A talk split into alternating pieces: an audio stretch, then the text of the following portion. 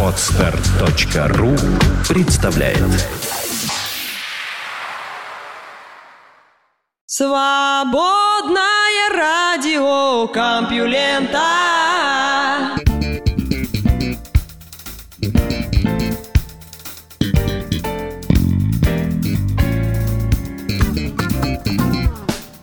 Здравствуйте, вы слышите Лёшу Халецкого, а этот выпуск свободного радио Компьюлента называется «Загон». Да-да, у меня тут новости в таком звуковом загончике, откуда я буду их по одной выпускать вам в уши.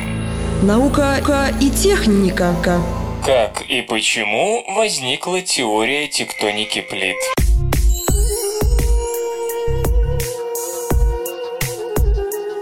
Задолго до того, как в 1912 году немецкий геофизик Альфред Вегенер высказал гипотезу континентального дрейфа, палеонтологи уже принимали идею связи между разделенными ныне массивами суши, ибо на то указывало распространение схожих окаменелостей и пород. Геологам тоже было известно, что кусок альпийской породы можно найти за сотни километров в другом месте.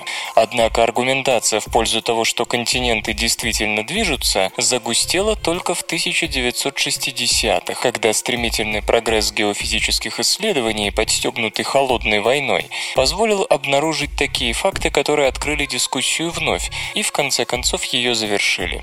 Важнейшая статья на эту тему увидела свет как раз 50 лет назад. Британские геологи Фредерик Вайн и Драмонд Мэтьюс истолковали полосы морского дна, у которых полярность магнитного поля не совпадала, как свидетельство спрейдинга, расталкивающего континенты. Вскоре мысль о движении земной коры получила всеобщее признание, и теория тектоники плит утвердилась в физической географии в качестве основополагающей.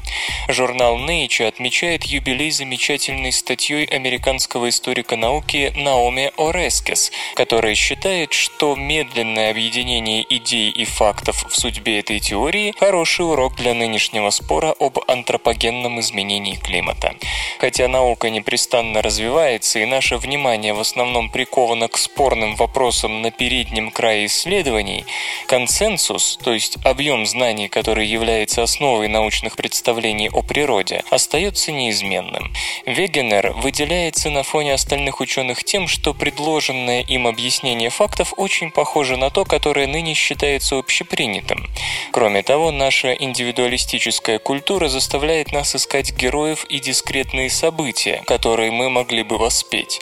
Но он не был одинок в попытке интерпретировать закономерности, наблюдаемые в окаменелостях и каменных пластах.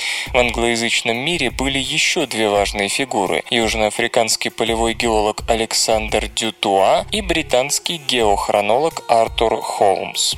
Дютуа сформулировал доказательства крупномасштабного движения земной коры в книге, метко названной «Наши блуждающие континенты» 1937 года. О его авторитете можно судить потому, что геологи всего мира слали ему карты, образцы пород и окаменелости, а Холмс в соавторстве с ирландским геохимиком Джоном Джоли высказал предположение о том, что движение земной коры вызвано радиоактивностью и теплом, которое она выделяет, считая конвекцию в мантии средством рассеивания радиогенного тепла и причиной дрейфа материков. Многие познакомились с этой идеей благодаря учебнику Холмса «Основы физической геологии» 1944 года. К дискуссии присоединился нидерландский геодезист Феликс Венинг Мейнес, который в 1930-х работал в Индонезии и вместе с американскими геологами Гарри Гессом и Моррисом Юингом на Карибах. Мейнес пришел к выводу, что над глубокими океанскими впадинами гравитационное поле Земли слабеет. По его мнению, это связано с прогибом участка коры, имеющего малую плотность, в мантию под действием нисходящих конвекционных течений. Этой идеей он поделился с Гессом. Во Второй мировой Гесс сражался на Тихоокеанском фронте в рядах ВМС США. После этого он не сразу вернулся к тектонике, чего не скажешь об остальных, в том числе о группе британских геофизиков, которых возглавляли Патрик Блэкет и Кит Ранкорн. В попытке понять истоки магнитного поля Земли они обнаружили, что магнитные минералы указывали в разном разном направлении в разные моменты геологической истории, словно расположение полюсов изменялось. У Гесса вновь проснулся интерес к исследованиям, как только он понял, что маршруты предполагаемого блуждания полюсов можно объяснить движением материков. Гесс предположил, что восходящие мантийные потоки могут разрывать морское дно и тем самым как бы расталкивать в стороны континенты. Этот процесс, который его коллега Роберт Диц окрестил спредингом морского дна, от английского слова спрединг – распространение, расхождение, растекание. Так вот, этот процесс прекрасно объяснял и старые геологические наблюдения, и новые геофизические, но не получил немедленного признания. Требовалось больше геомагнитных данных. Блэккет, специалист, выступавший против распространения ядерного оружия, занялся геомагнетизмом после войны, дабы дистанцироваться от работы на военных, которые в те годы соблазнились многие ученые. Но оставаться в стране было не так-то просто. Военных интересовали вопросы подводной войны в атомную эпоху, и в центре внимания геофизиков оказалось морское дно. В конце 50-х удалось обнаружить уже упоминавшиеся нами магнитные полосы. Они стали большим сюрпризом. Отчитываясь об открытии, океанографы Рональд Мейсон и Артур Рафф признались, что не могут объяснить этот феномен. К счастью, далеко не всех эти полосы поставили в безысходное положение. Вайна и Мэтьюс, а также канадский геофизик Лоуренс Морли независимо друг от друга высказали мысль о том, что дело в спрединге морского дна. Породы, образовавшиеся в срединно-океанических хребтах, меняют полярность вместе с магнитным полем Земли. Одно дело говорить, что океаны расширяются, и совсем другое связывать это с движением земной коры в глобальном масштабе. В последующем создании современной теории тектоники плит принимали участие два десятка ученых. Были среди них и выдающиеся дамы – Таня Этуотер и Мэри Тарп. Им предстояло слить воедино объяснение дрейфа материков, вулканизма, сейсмической активности и потоков тепла в мантии. В 1965 году канадский геолог Туза Уилсон предложил термин «трансформанный разлом» для обозначения участков, вдоль которых смещаются срединно-океанические хребты и существование которых было подтверждено американским сейсмологом Линном Сайксом. Другие сейсмологи продемонстрировали, что в глубоких впадинах океана куски коры и впрямь уходят в мантию, а геофизики решили задачу на движение участков земной коры, названных плитами, и увязали его с особенностями геологии континентов.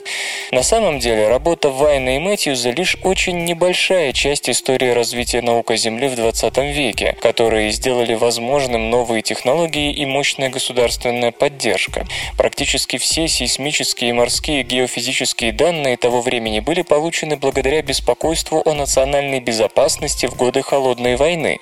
Образ ученого кардинальным образом изменился. Еще в первой половине 20 века это, как правило, был профессор-одиночка, самостоятельно решавший, чем ему заниматься. А сегодня едва ли не все крупные открытия совершаются огромными группами специалистов. Это напоминает нам о том, что жанр научной агеографии уходит в прошлое, хотя великие личности есть и сегодня. Сила науки все-таки в коллективных усилиях.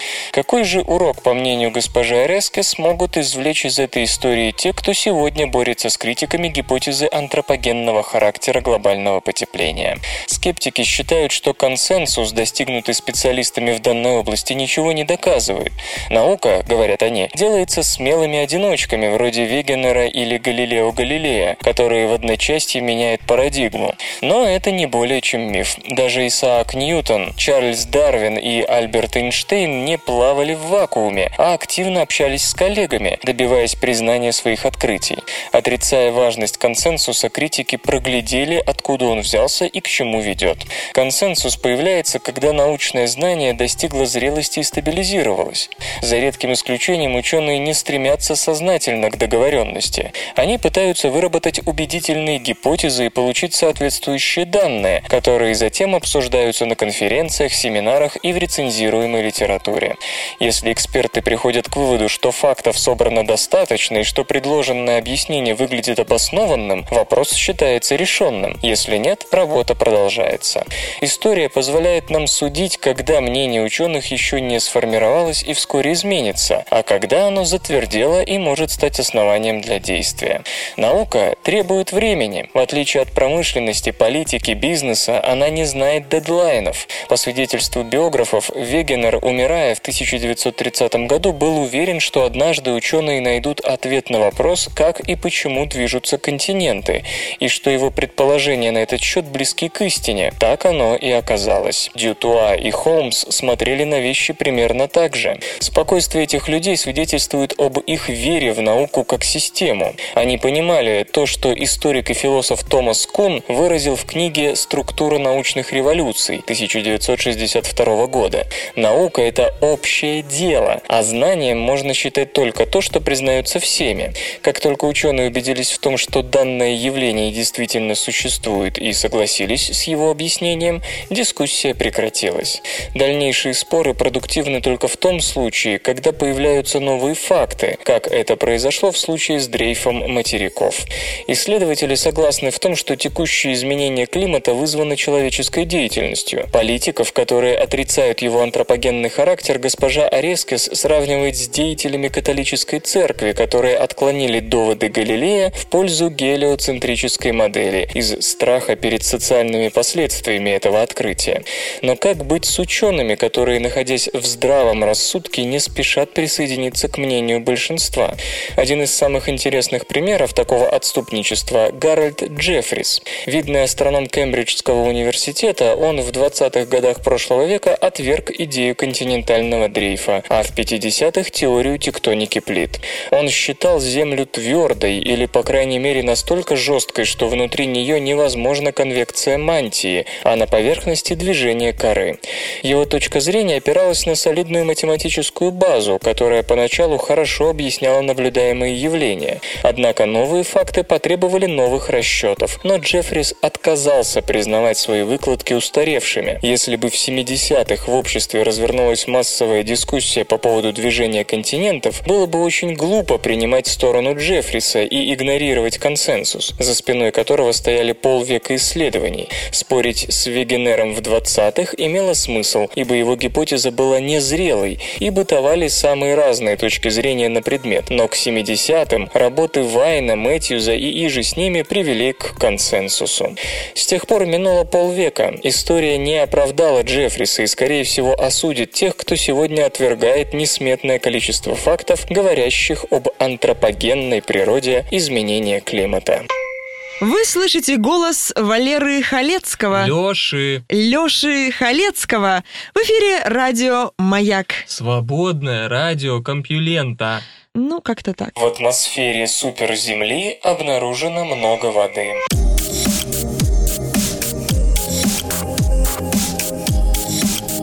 Наблюдения группы Норио Нариты из Национальной астрономической лаборатории Японии, выполненные при помощи телескопа Субару, показали, что суперземля Глизы 1214b, отстоящая от нас на 40 световых лет, богата водой. Используя синие фильтры, астрономы выяснили, что атмосфера планеты, масса которой в 6,5 раз превышает земную, не обнаруживает такого сильного релеевского рассеивания, которое свидетельствовало бы о присутствии в ней водорода кислорода. В совокупности с другими чертами атмосферы, которая наблюдалась при прохождении планеты перед диском ее звезды, это, скорее всего, указывает на наличие там большого количества воды. Обычно использование синих фильтров затрудняется тем, что свет звезды создает слишком много помех, не позволяющих эффективно анализировать атмосферу экзопланеты, проходящей перед светилом. Но в данном случае центральным телом системы является красный карлик, очень тусклый в синей части видимого спектра. Хотя, конечно, конечно, это все равно не упростило анализ и не сократило время, потраченное на него. По словам ученых, не исключен также вариант, хотя он и не столь вероятен, с атмосферой, насыщенной водородом, но затянутой облаками. Но даже в этом случае облака могут содержать существенное количество воды. И если это так, то местом формирования планеты Глиза 1214b вполне мог быть регион за пределами так называемой снеговой линии, точки, где излучение звезды слишком слабо, чтобы испарять водяной след. Но рассчитывать на то, что Глиза 1214b будет в прямом смысле планетой океаном, не стоит. При такой массе и температуре, порядка 470 кельвинов, ее атмосфера должна быть существенно плотнее земной, а значит вода там скорее всего находится в виде горячего льда и супержидкой воды, на Земле в нормальных условиях не встречающихся. Африканские рыбы оказались самыми скороспелыми позвоночными.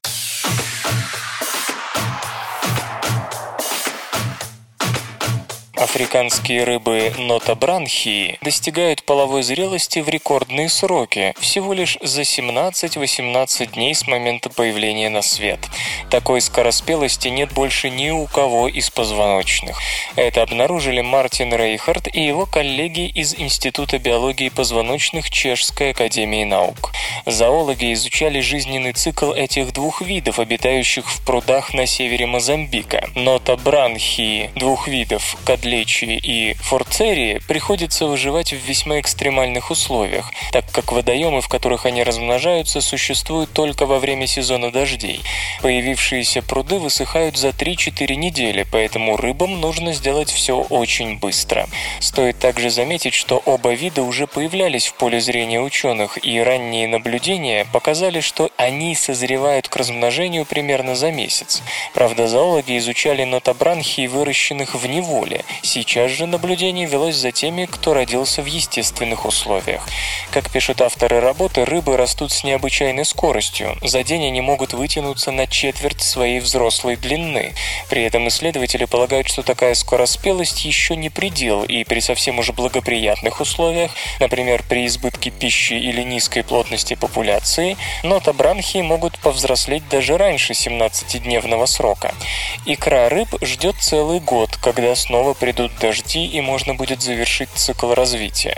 Некоторые яйца созревают опять-таки очень быстро, за 15 дней, что тоже рекорд среди позвоночных. В целом такая скороспелость вполне укладывается в жизненные стратегии организмов-экстремофилов, которые вынуждены жить не просто в стабильно сложной экологической обстановке. Их условия обитания нередко очень изменчивы, и чтобы существовать, такие организмы должны созревать и размножаться в ускоренном темпе. Вслух и с выражением читаю стихотворение. Алексей Парщиков «Коты».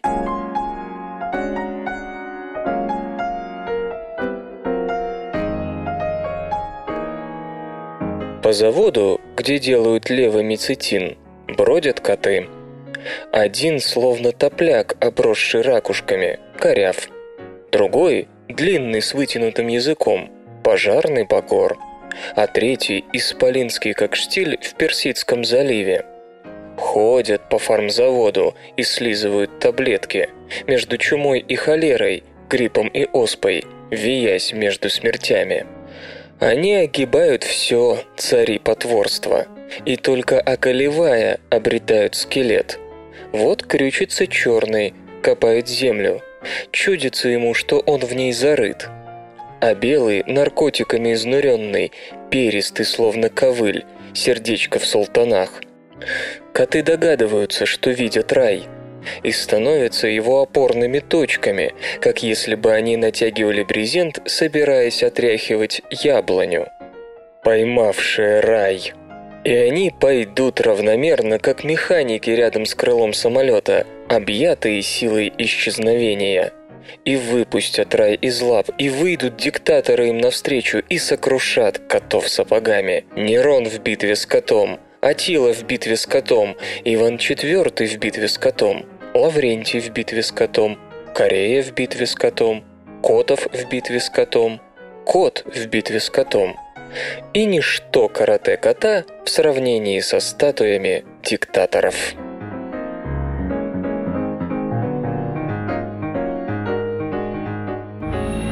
Наука и техника. Бозон Хиггса способен убить больцмановский мозг.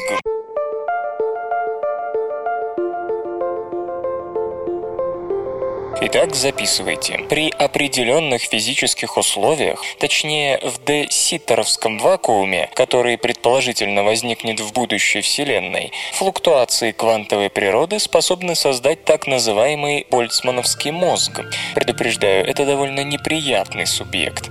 По идее, он способный осознавать свое существование не менее разумен, чем мы с вами. Вот только родители у него не папа с мамой в любой форме, а квантовые флуктуации радиации. Как вы догадываетесь, от засилья таких граждан в окружающем мире нас более-менее спасает только то, что вероятность образования больцмановского мозга мала. То есть теоретически она мала чрезвычайно, так что, быть может, речь идет о времени, равном 10 миллиардам в 50 степени лет.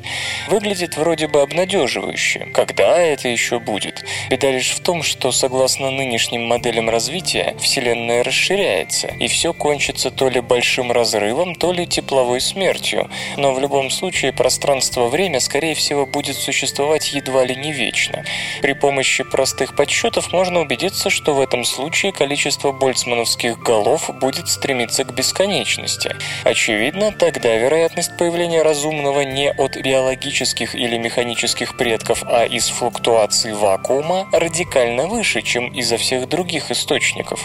И дело не в том, что вам, людям, это слегка обидно. Да, конечно, больцмановские умы возникнут не из длительной борьбы за существование, как ваш, человеческий. Главное тут в том, что антропный принцип в случае появления больцмановского мозга будет выглядеть странно. А ведь принцип этот был придуман не от хорошей жизни. В наблюдаемой Вселенной есть целый ряд нетривиальных соотношений между фундаментальными физическими параметрами, которые необходимы для существования разумной жизни. Легкий сдвиг массы протона, хотя подставьте сюда едва ли не любое название частицы, и вы были бы невозможны в принципе. Если мы хотим избежать выпадения в креационизм, то выражение «мы видим Вселенную такой, потому что только в такой Вселенной мог возникнуть наблюдатель-человек» едва ли не единственный выход. Теперь же из выхода мы попадаем прямо в ситуацию, когда человек становится статистически незначимым явлением, просто каким-то, простите, флоредским хоббитом, статистической аномалией с незначительной длительностью существования вида и сверхмалой абсолютной численностью. Зачем вообще нужен этот разумный наблюдатель, человек, если больцмановский мозг мог бы возникнуть при более широком диапазоне значений физических констант? И даже если мы проживем десятки миллиардов лет, и численность нашего вида составит любое конечное число после тепловой смерти, большого разрыва, нам все равно конец. На этом фоне бесконечная история бесконечного количества больцмановских разумов будет бесконечно длиннее. Опять-таки, эти самые больцмановские граждане, возникающие из хаоса, могут быть оснащены ложными воспоминаниями о некой жизни, как если бы они были одним из нас. Более того, именно вы, слушатель, можете быть одним из таких разумов, в мозгу которого существует ложная память о том, что он слушает СРК. А до того родился, крестился, вокруг него якобы крутятся какие-то другие люди, которых на самом деле нет, ну и так далее. Фактически же существует лишь сновидческая деятельность некогда возникшего больцмановского мозга. Отсюда, как вы понимаете, и до солипсизма один шаг. В общем, страшно-страшно. Теории о том, как избежать описанного ужаса, предлагаются давно. Ключевая идея очевидна. Если время жизни Вселенной не бесконечно, то больцмановский мозг не появится. А если и появится, будет крайне редким и маргинальным явлением. Однако пока такие гипотезы выдвигались лишь на базе не слишком подтвержденной экспериментальной физики. Да простят меня адепты теории струн. И вот теперь Шон Кэрролл и Кимберли Бодди из Калифорнийского технологического института в Пасадене уверяют нас, что смерть Вселенной вполне обеспечивается твердо известной физикой, а именно бозоном Хиггса. Поле Хиггса, квантом которого является упомянутый бозон, должно быть метастабильным, то есть имеет возможность спонтанно переходить в более низкоэнергетическое состояние. При этом появится пузырь пространства с собственными физическими законами, причем пузырь этот будет расширяться со скоростью света, разрушая на своем пути все, включая в конечном счете известную нам Вселенную. Кстати, случится это, скорее всего, не ранее, чем через 20-30 миллиардов лет, так что лично вам ничто не угрожает. Ну а реализуется этот оптимистичный сценарий только в том случае, если Хиггсово поле действительно метастабильно, а не по чечаянию стабильно вполне. Как узнать наверняка, господа Кэрол и Бодди комбинируют полученную в недавних экспериментах массу бозона Хиггса, порядка 125 гигаэлектрон-вольт, с самыми последними оценками массы Т-кварка, истинного кварка. В итоге, заявляют они, если верить известным физическим законам, метастабильный бозон Хиггса куда вероятнее стабильного. Замечательно, конечно, разумы Больцмана не успеют за заполонить мироздание, ибо до этого спонтанное возникновение новой Вселенной внутри старой убьет все вокруг на манер яйца паразитической осы, уничтожающего при росте организм хозяйское насекомое. Следовательно, антропный принцип жив, хотя и не все этому рады. Правда, есть нюанс. Если идея мультиверсума в версии бесконечного количества миров верна, то там в силу бесконечности вариантов явно будет множество случаев, когда больцмановские разумы будут возникать и в больших количествах. Ну что ж, главное, чтобы не у нас, не так ли? К сожалению, даже этого нам пока не узнать. Дело в том, что если расширение Вселенной дальше будет ускоряться, то получится, что даже быстро расширяющийся пузырь нового пространства-времени не успеет убить всю старую Вселенную. Она будет расширяться еще быстрее, и пузырь никогда не займет основную часть ее пространства. Свежие измерения массы истинного кварка, ожидаемые в 2015 году, способны прояснить вопрос скорости расширения нового пространства-времени. Так что, быть может, скоро мы узнаем, могут ли больцмановские мозги составлять большинство разумных в нашем мироздании. Развитие эхолокации шло схожими генетическими путями.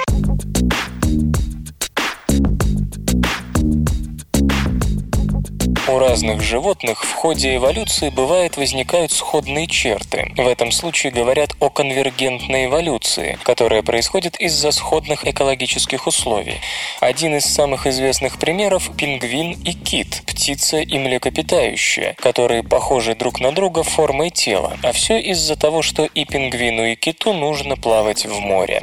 Обычно в таких случаях говорят о внешнем сходстве, подразумевая, что генетическое решение у сходных признаков может быть разным. Примерно как в арифметике можно сложить две двойки или прибавить единицу к тройке, но все равно получить 4. Однако, по-видимому, молекулярно-генетические конвергентные изменения до сих пор просто недооценивались. И вот один из примеров – эхолокация. Она есть у ряда животных. Самые известные примеры – летучие мыши и дельфины.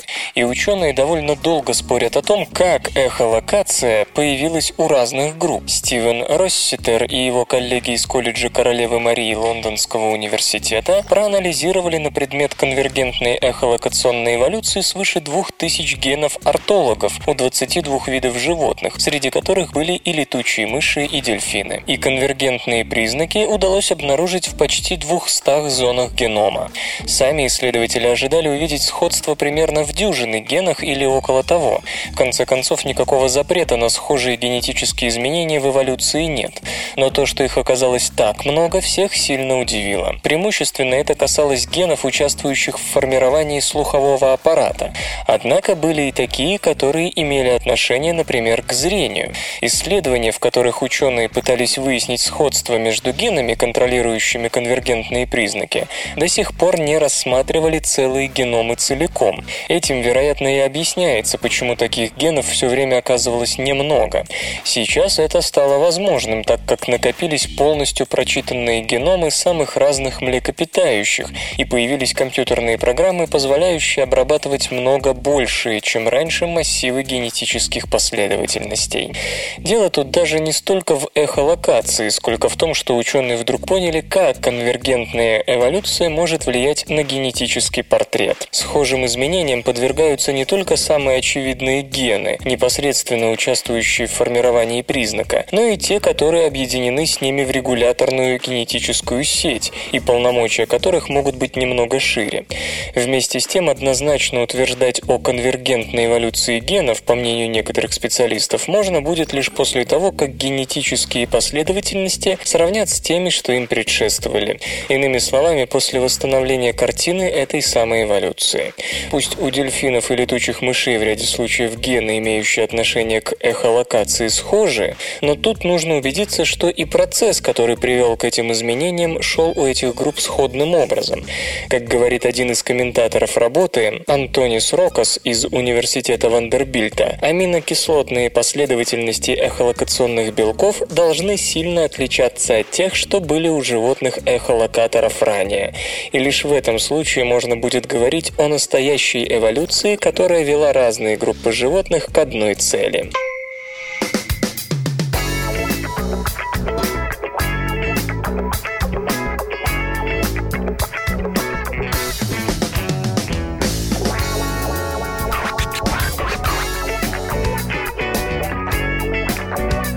В эфире группа Life Fly с песней «Рваные джинсы». Ты раз я шел по дороге И с любопытством смотрел на прохожих. Забавно, не правда ли? Они такие смешные и славные. Я представил утро в стакане Живыми скользкими рыбами. Я взглянул мелочи, купил пиво и пошел дальше. И кажется время перешло мне дорогу Я не знал, на что это похоже. Я просто шел, пил пиво и смотрел на прохожих. И рваные джинсы смывали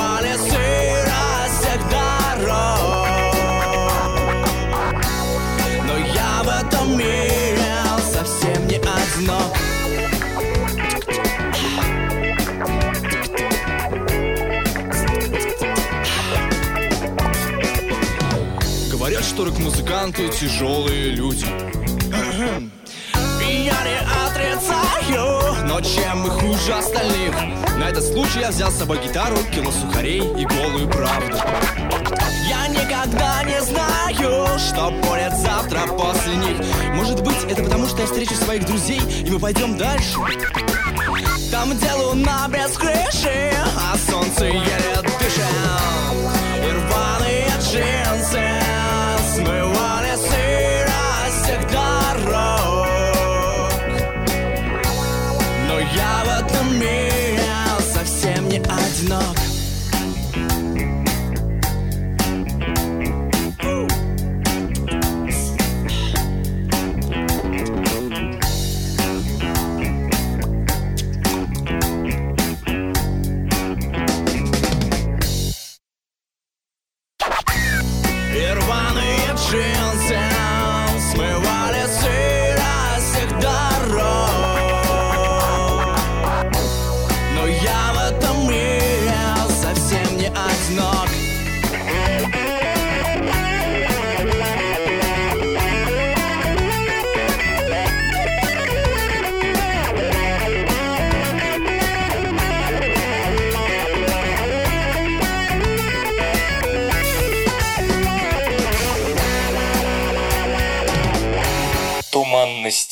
Бабочки в центре галактики ориентированы одинаково.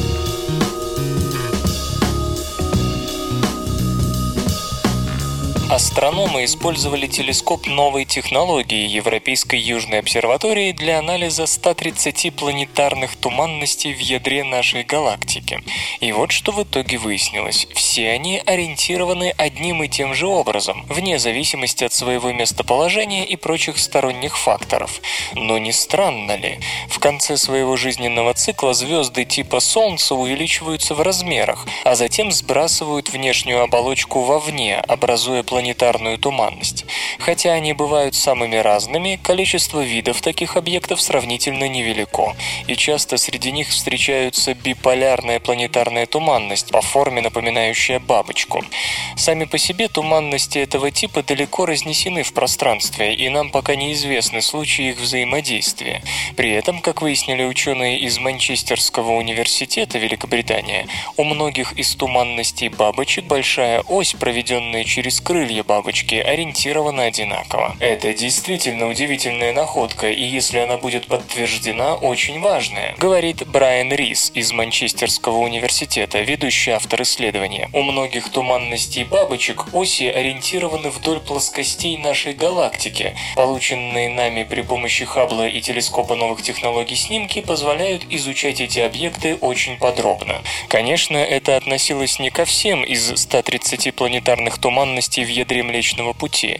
Лишь один из трех типов бабочек, те самые биполярные, демонстрирует загадочную ориентацию вдоль плоскости галактики. Как отмечают астрономы, любая выделенная ориентация космических объектов уже неожиданность, и особенно необъяснимой она кажется в густонаселенной центральной области нашей галактики. По идее, на форму планетарной туманности должно влиять вращение породившей ее звездной системы. Значит, часть звездных систем в ядре Млечного Пути каким-то образом образом может быть ориентирована однообразно, как бы трудно это не было себе представить для региона пространства протяженностью в тысячи световых лет. Чтобы придать будущим планетарным туманностям такую ориентацию, породившие их звездные системы должны были вращаться в плоскости, перпендикулярной межзвездному газу, из которых эти системы образовались. А это очень необычно. По теории, плоскости вращения протозвездных облаков и самих светил должны совпадать. Очевидно, делают вывод астрономы, это все-таки слишком странно, чтобы быть правдой. Возможно, необычная ориентация планетарных туманностей вызвана магнитными полями, сильными в галактическом ядре. Они особо отмечают, что ближе к окрестностям Солнца у планетарных туманностей такой ориентации вдоль плоскости галактики не наблюдается. Что логично, ведь сильных полей такого рода на периферии Млечного Пути и в его спиральных рукавах нет. Вы слышите голос Лёши Халецкого. Ну, не прямо сейчас, конечно, а вообще в СРК. Образование облаков под действием космических лучей остается загадкой.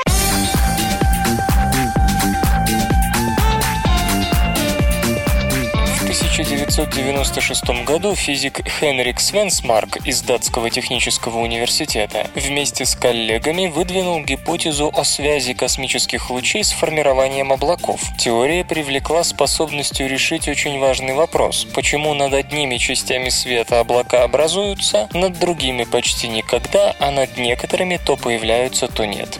Для мирового климата облака, по всей видимости, являются главной причиной относительно нежаркого климата Земли и того, что планета не теряет воду.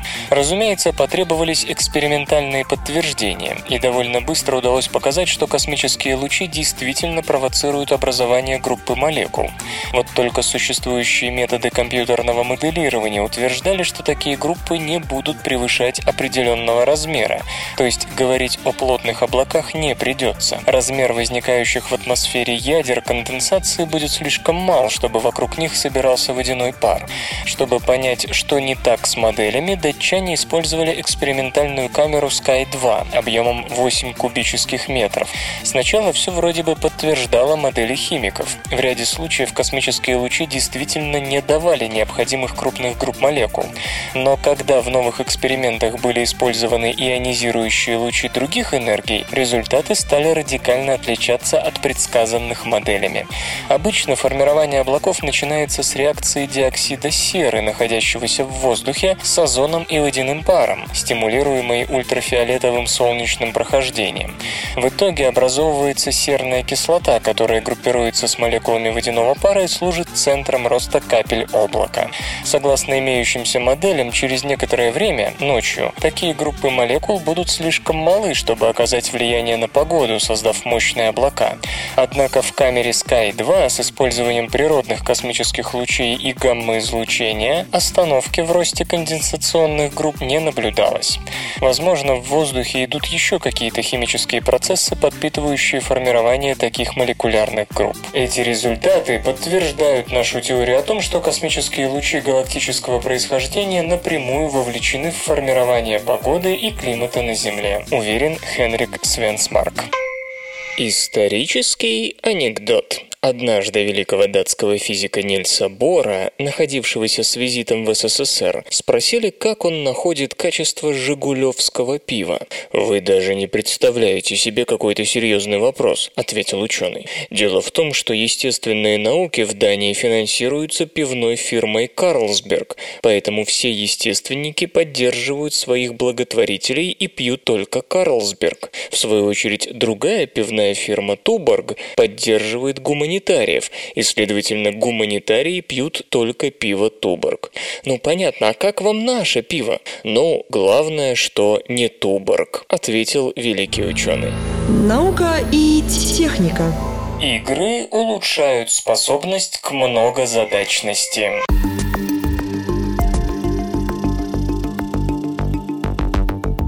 Энн Линзи начала волноваться по поводу того, как легко она отвлекается от своих дел. В старости труднее заниматься несколькими вещами сразу, говорит 65-летняя женщина. И тогда она записалась на участие в эксперименте, посвященном влиянию компьютерных игр на угасающие когнитивные способности пожилых людей. И осталась очень довольной. Я была напугана потерей своих способностей, но теперь научилась концентрироваться. Индустрия всегда утверждала, что видеоигры делают нас умнее, и всегда становилась объектом критики, поскольку не могла доказать, что навыки, приобретенные в процессе игры, действительно могут пригодиться в повседневной жизни. И вот, наконец, появилось такое исследование, которое убедительно показало, что если игра адаптирована к определенному когнитивному расстройству, в данном случае к проблемам с многозадачностью пожилых, то она и впрямь может принести пользу. Нейробиолог Адам Газзали из Калифорнийского университета в Сан-Франциско и его коллеги обнаружили, что игра под названием Neuro Racer помогает пожилым людям улучшить способность заниматься несколькими делами одновременно. Причем эффект действительно переносится на повседневную жизнь и сохраняется как минимум полгода. Показано также, как меняется активность мозга по мере улучшения этих когнитивных способностей.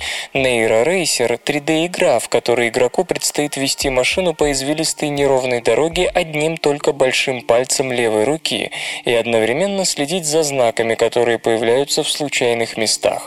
Если знак обладает определенной формой и цветом, его надо сбить, нажав на кнопку большим пальцем правой руки. Это упражнение, по словам господина Газзали, требует целого ряда когнитивных навыков, как и в жизни. Концентрации внимания, переключения задач и кратковременной памяти, способности временно удерживать в сознании несколько кусочков информации. Сначала ученые протестировали примерно по 30 добровольцев в шести возрастных группах от 20-летних до 70-летних и удостоверились, что способность к многозадачности, измеренная посредством игры, линейно снижается с возрастом. Затем пригласили 46 человек в возрасте от 60 до 85 лет и 4 недели тренировали их с помощью версии Neuro Racer, в которой сложность повышалась по мере улучшения показателей игрока.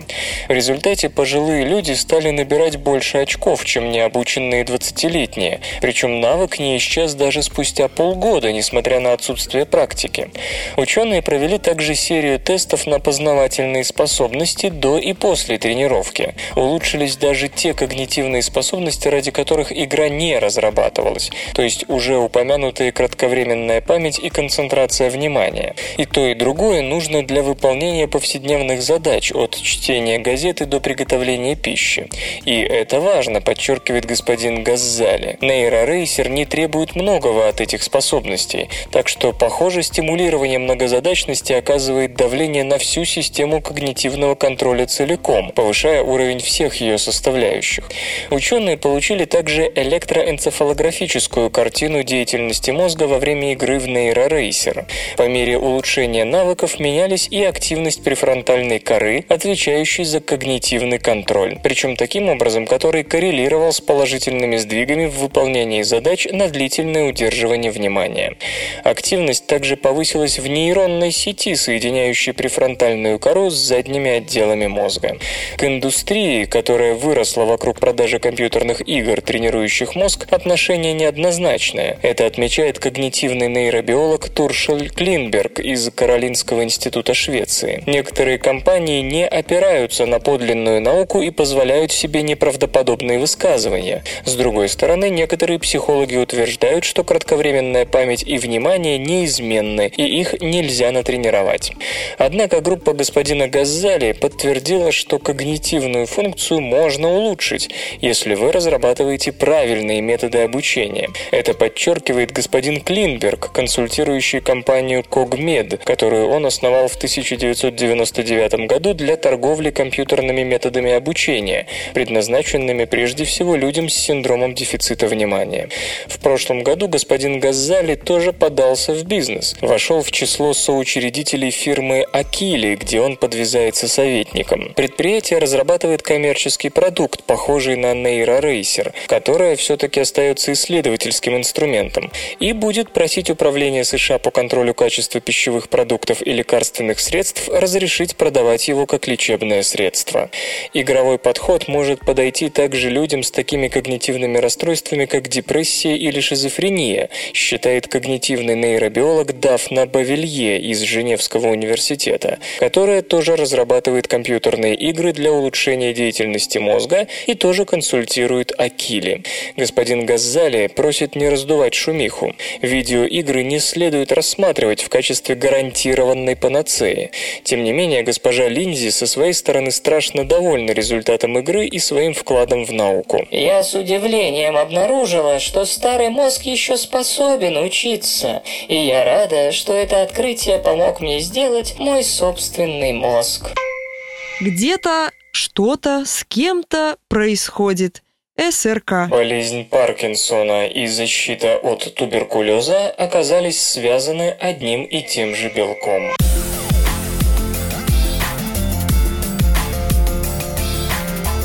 Туберкулезная бактерия Mycobacterium tuberculosis или палочка Коха, попадая в организм, разумеется, привлекает к себе внимание иммунной системы. На охоту за ней выходят клетки макрофаги, которые поглощают бактерию, заключая ее в особые мембранные пузырьки. Однако палочка Коха не так проста. Она выделяет белок, который разрушает ее тюрьму, позволяя бактерии выйти в цитоплазму клетки. Но даже такая бактериальная хитрость не застает макрофаг врасплох врасплох. В арсенале иммунных клеток есть фермент, который метит сбежавшие бактерии убиквитином, белком, который прикрепляется к молекулам, требующим утилизации. Затем эти убиквитинилированные белки направляются в протеосому, сложный белковый комплекс, который, собственно, и занимается расщеплением внутриклеточного белкового мусора. Стоит заметить, что роль убиквитина в клетке не сводится лишь к обозначению мусорных молекул.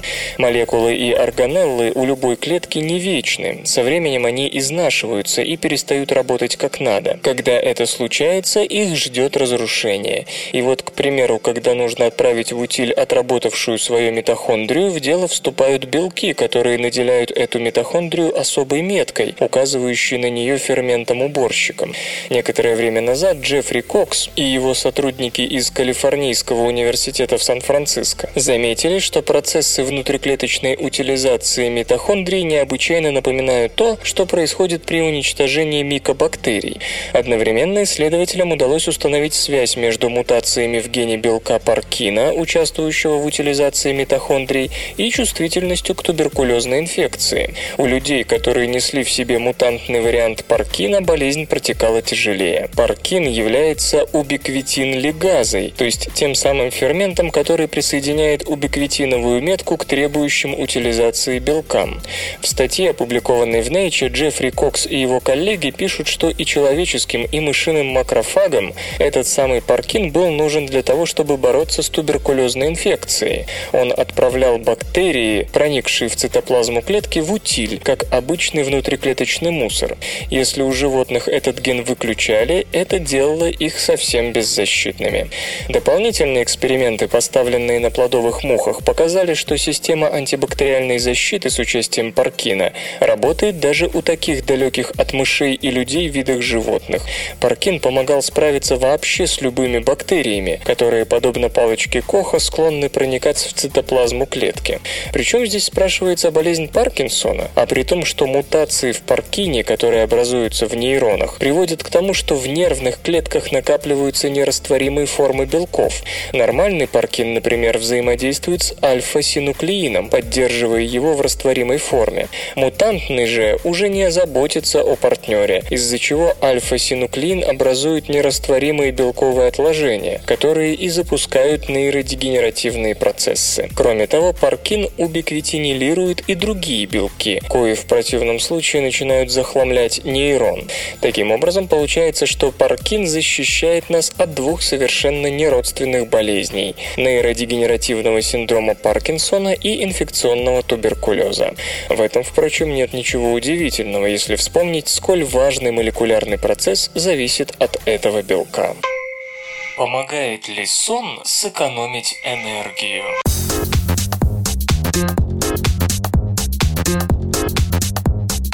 Это может показаться странным, но хотя жить без сна невозможно, мы до сих пор не знаем, зачем спим. Считается, что во время сна происходит консолидация памяти, перевод информации из кратковременного хранилища в долговременное. Реорганизация памяти – одно из самых популярных объяснений того, зачем нужен сон. Но пока это лишь гипотеза, хотя и собирающая все больше доказательств в свою пользу.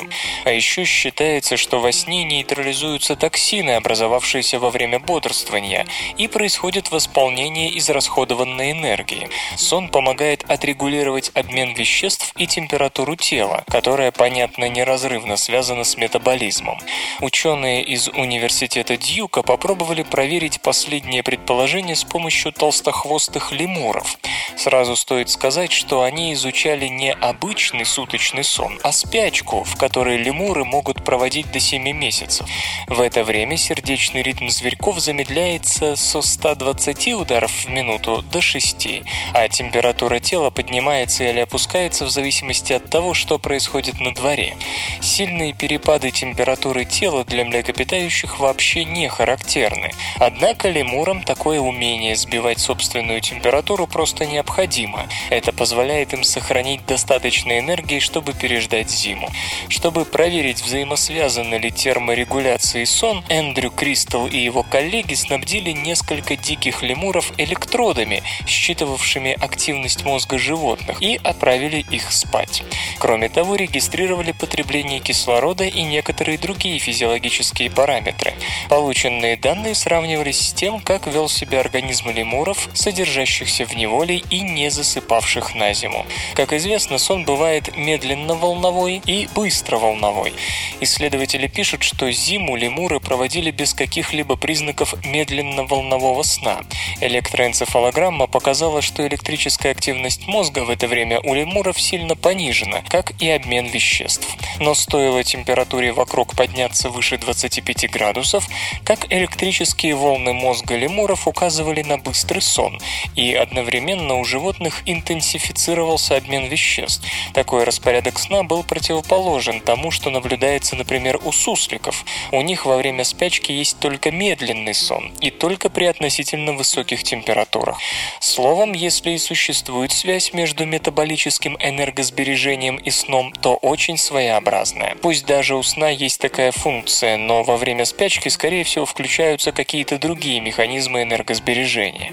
Впрочем, чтобы это утверждать наверняка, нужно провести похожие исследования с еще какими-нибудь впадающими в анабиоз млекопитающими. Именно это и собираются сделать авторы работы. Героями их следующих опытов станут тенрики. Кроме того, нельзя исключать и того, что во время обычного сна имеют место некие энергосберегающие процессы. Просто они имеют иную природу, нежели те, что активируются при зимней спячке. Компьютер. Лента. Подкаст.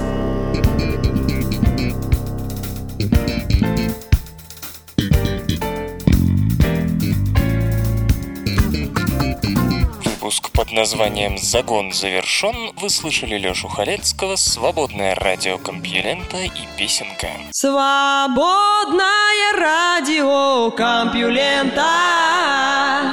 Скачать другие выпуски подкаста вы можете на podster.ru